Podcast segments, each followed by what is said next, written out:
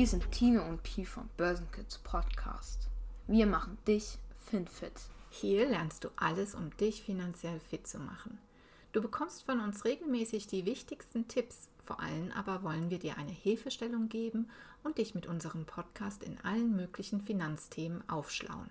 Das ist unser Versprechen. Wir machen dich FinFit. Passend zum Schuljahresbeginn in Baden-Württemberg wollen wir heute über unsere Vorsätze für das neue Schuljahr sprechen. Sag mal, Tine, aber du gehst doch gar nicht mehr zur Schule. Nee, natürlich. Aber dennoch, ich liebe es, mir Pläne zu machen und Vorsätze zu schreiben. Das gibt mir immer ein bisschen Halt und Struktur und deswegen wollen wir heute auch darüber mit euch reden. Denn am Ende des Tages sind Vorsätze wirklich einfach nur ein Plan, den man sich fürs Leben gemacht hat. Nämlich der Plan hin zu einem bestimmten Ziel, welches man erreichen möchte. Und Ziele erreichen, das ist sowieso das Beste überhaupt. Also lasst uns anfangen. Welche Vorsätze gäbe es denn so?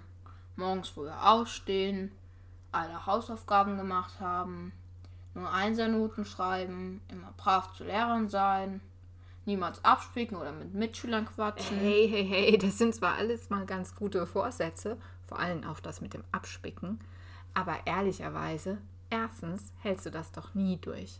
Zweitens ist das doch total langweilig, immer nur einzeln zu schreiben. Und drittens, am wichtigsten, für was würdest du das denn machen wollen? Was ist denn eigentlich deine Motivation? Warum willst du das denn machen? Grundsätzlich ist es ja schon super, sich über Ziele Gedanken zu machen, aber gleich danach solltest du über das Warum nachdenken. Möchtest du unbedingt nur noch Einser schreiben, weil du es für dich selber toll findest, weil es deine Eltern so toll finden oder aber weil du vielleicht einmal Professor oder Arzt werden möchtest und daher ein sehr gutes Zeugnis brauchst?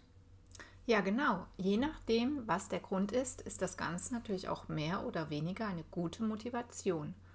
Und wenn ein guter Vorsatz gefasst ist, nur um das schlechte Gewissen zu beruhigen, dann kann das schon mal meistens gar nicht so gut funktionieren. Wenn du ein Obercleverler bist, fällt dir Einzelschreiben vielleicht leicht, ohne etwas zu tun. Aber sobald du Aufwand betreiben musst, kann die Motivation ganz schnell flöten gehen.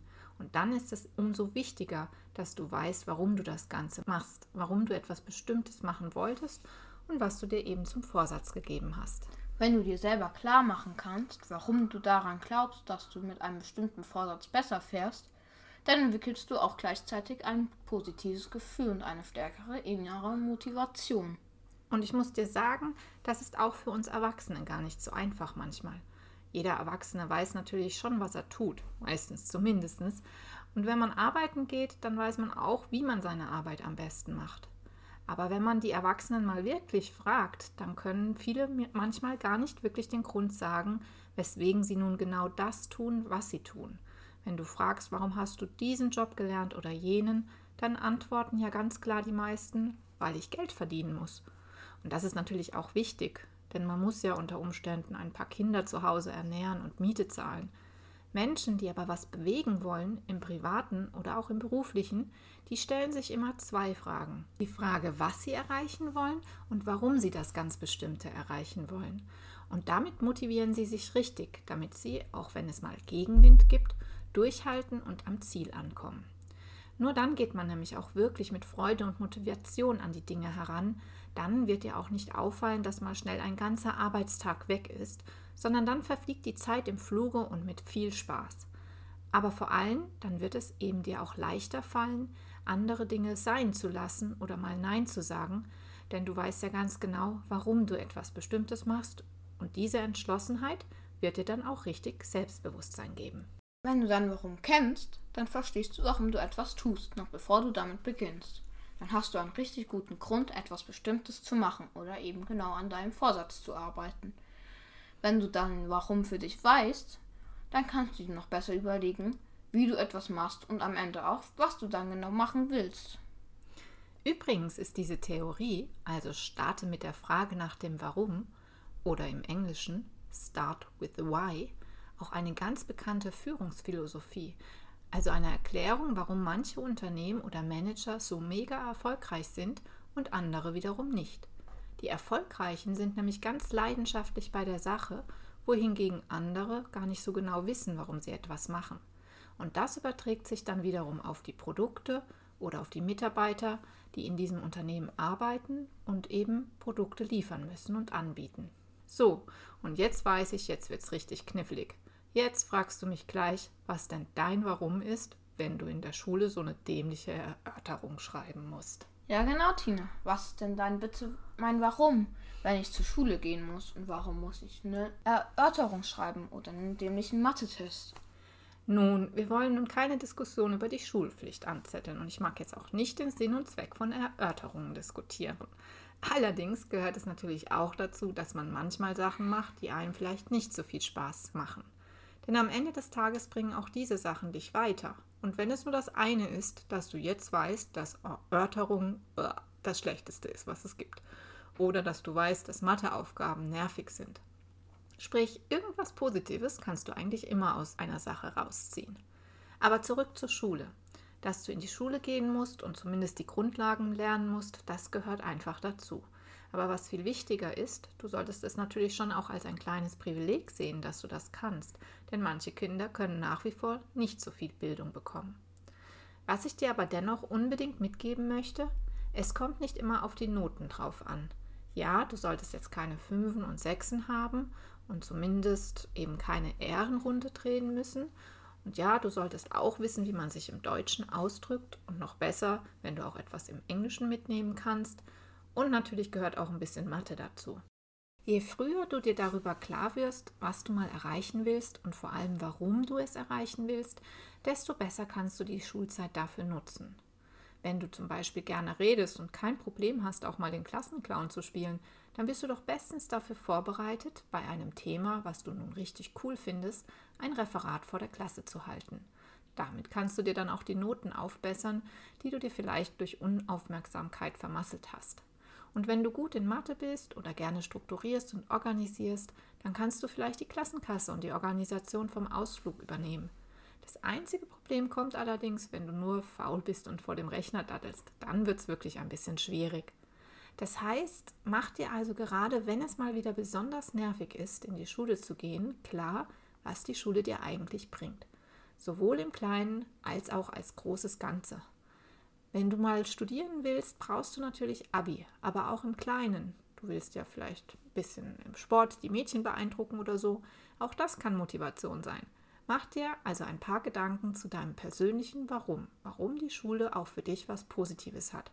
Und erinnere dich daran, wenn es dann mal schwer wird.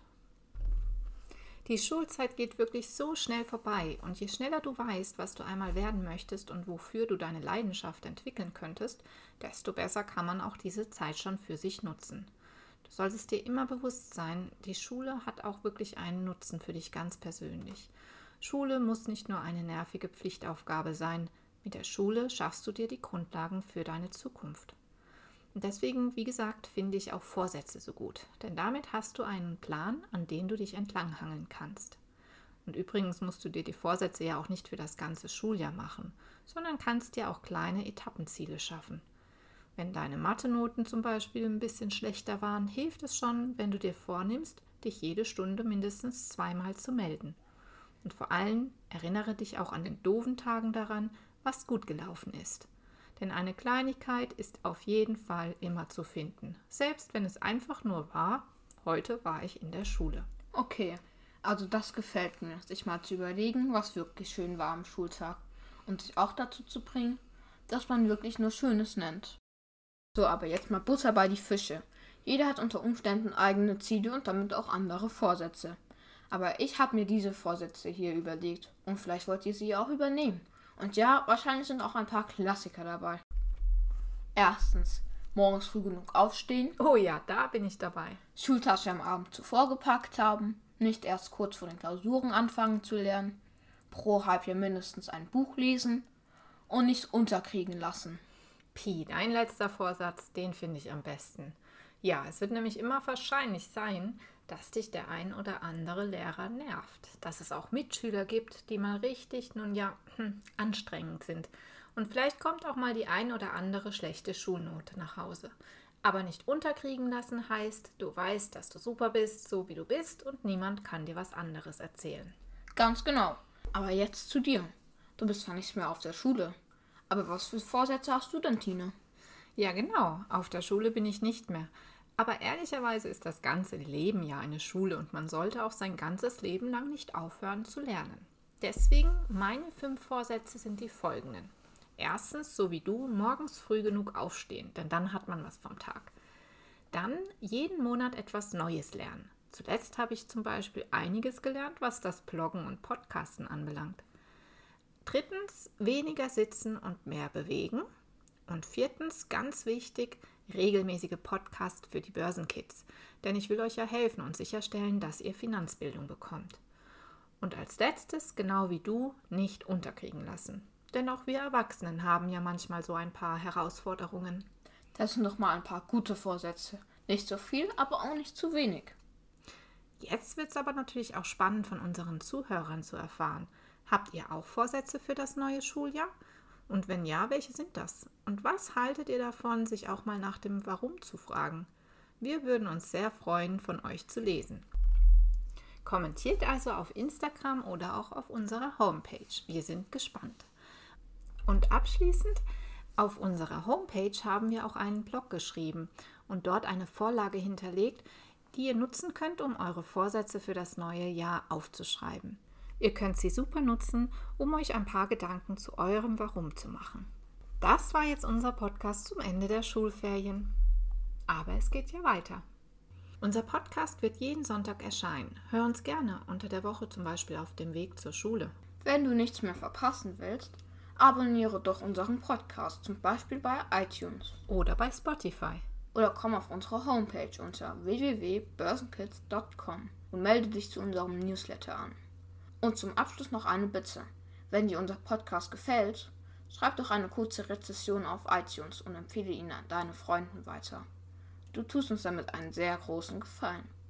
Wir wünschen dir eine gute Zeit und freuen uns jetzt schon, wenn du bei der nächsten Folge wieder dabei bist. Bis dahin.